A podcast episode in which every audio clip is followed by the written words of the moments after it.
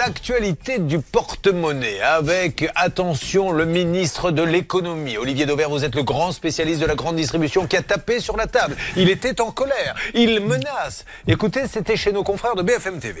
Aujourd'hui, les grands industriels doivent revenir à la table de négociation avec les distributeurs. Je leur laisse quelques semaines d'ici la fin du mois de mai. Si jamais les négociations n'ont pas reprise, je convoquerai au ministère de l'économie et des finances, distributeurs et industriels pour qu'ils reprennent leurs négociations. Nous ne laisserons pas des grands industriels faire des marges au moment où les prix baissent sur le dos des consommateurs. Alors, est-ce qu'il a raison, un, de crier Est-ce que deux, il a vraiment le pouvoir de faire changer les choses. Bon, en tous les cas, il était fâché tout rouge. Hein, ça ah s'entendait même en, en l'écoutant. Euh, oui, il a raison parce qu'aujourd'hui, il voit bien qu'il y a une forme d'exaspération des consommateurs face à l'inflation. Il sait dans le même temps que le fameux trimestre anti-inflation euh, qu'ils ont mis en place avec Olivier Grégoire il y a quelques semaines va s'arrêter le 15 juin. Donc, il faut qu'il envisage la suite. Et donc, ben, finalement, il voit les cours des matières premières qui baissent. C'est le cas pour le blé, c'est le cas pour euh, le café, c'est le cas pour l'huile de tournesol, par exemple. Bah, et donc il se dit si on n'aide pas un peu les industriels à revenir à la table des négociations pour que les nouveaux prix, en gros à partir de septembre, intègrent la baisse des matières premières, eh ben, ça risque de pas se faire assez rapidement. Et il y aura une forme de d'exaspération supplémentaire. Donc oui, il a raison. Néanmoins, il n'a pas le pouvoir de les obliger. Mais en les montrant du doigt, il les contraint. oui, parce qu'en fait, c'est ça. Là, il joue l'opinion, l'opinion des consommateurs contre les marques. Et d'ailleurs, les marques aujourd'hui sont déjà victimes de l'inflation parce que non seulement la consommation recule, et ensuite les marques de distributeurs sont en train de prendre des parts de marché au détriment des grandes marques. Et donc, si elles veulent que ce mouvement s'arrête, il va quand même falloir qu'elles revoient leur prix. Et donc, en fait, c'est ça qu'il joue Bruno Le Maire. C'est assez malin parce que de fait, il risque d'avoir des résultats et après, ben, les politiques sont ainsi faits qu'il s'en gargarisera en disant, vous voyez, j'ai bien travaillé. Donc en fait, il y a à la fois un calcul pour les Français, un calcul pour sa personne politique.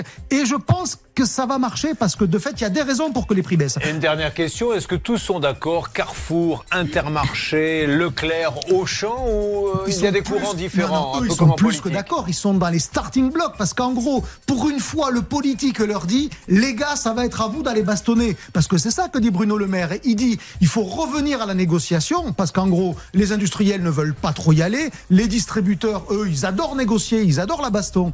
Donc là, en fait, ils ont l'extrême onction, j'allais dire, ou, les encouragements du politique pour aller à la négo. Donc, ben oui, euh, les distributeurs, eux, ils le veulent, clairement. Le porte-monnaie de l'actu avec la sécheresse. Donc, Pyrénées, euh, catastrophe. Espagne, on commence à vraiment s'inquiéter. On annonce des 40 degrés aujourd'hui. Je sais que l'Espagne est un gros fournisseur de mmh. matières premières en France.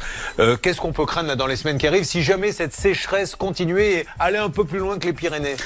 Le risque auquel on est confronté, c'est ce qu'on va appeler un déséquilibre des marchés. Ça veut dire que comme il y aura moins de production agricole en Espagne et que l'Espagne est un gros pays exportateur, notamment sur les fruits et les légumes. Aujourd'hui, quand vous achetez des fraises, majoritairement, c'est des fraises espagnoles. On peut le regretter, mais c'est ainsi. Quand vous achetez des courgettes, elles sont majoritairement espagnoles. Et je pourrais multiplier tout un tas d'exemples comme ça. La France, et notamment les rayons fruits et légumes, sont devenus dépendants de l'Espagne. Et comme les fruits et légumes, c'est là où on consomme le plus d'eau, évidemment, ça peut avoir comme conséquence moins de production. Et quand il y a moins de production, c'est les cours qui montent. Et quand les cours montent, c'est les prix en rayon qui montent. Donc, le, le, une absence d'eau en Espagne, oui, ça peut avoir des conséquences sur nos rayons fruits et légumes partout en France.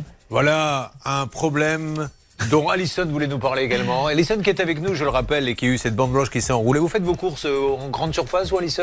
Euh, Oui, principalement, ouais. Parce que j'ai vu aussi maintenant que maintenant, les Français choisissaient les marchés de plus en plus parce qu'ils estiment que c'est moins cher, ils arrivent à avoir des prix. C'est à la marge ou pas du tout Non, c'est totalement à la marge et il faut différencier le fait qu'il y ait une espèce de retour en grâce qui est réel. Mais est-ce que ça pèse? Ben non, à peu près 75 à 80% de nos dépenses alimentaires se font en hypermarché, en supermarché. Comme toujours, parce que je le dis, chacun pense ce qu'il en veut, mais les faits sont ceux-là. Ça veut dire que majoritairement, on continue à aller en grande surface.